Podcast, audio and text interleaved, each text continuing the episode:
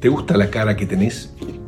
No estoy hablando de la belleza, si es más linda, más fea, sino si tu rostro transmite alegría, confianza, esperanza, o si por el contrario transmite frustración, dolor, rencor, desesperanza.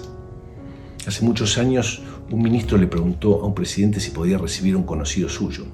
El presidente accedió y después de la reunión volvió el ministro para ver qué había pasado. El presidente le dijo, no me gustó su cara.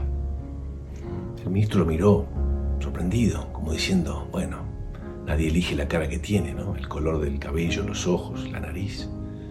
El presidente, interpretándolo, le dijo, no se equivoque. Después de los 40 años, la cara se la hace uno. ¿Y vos?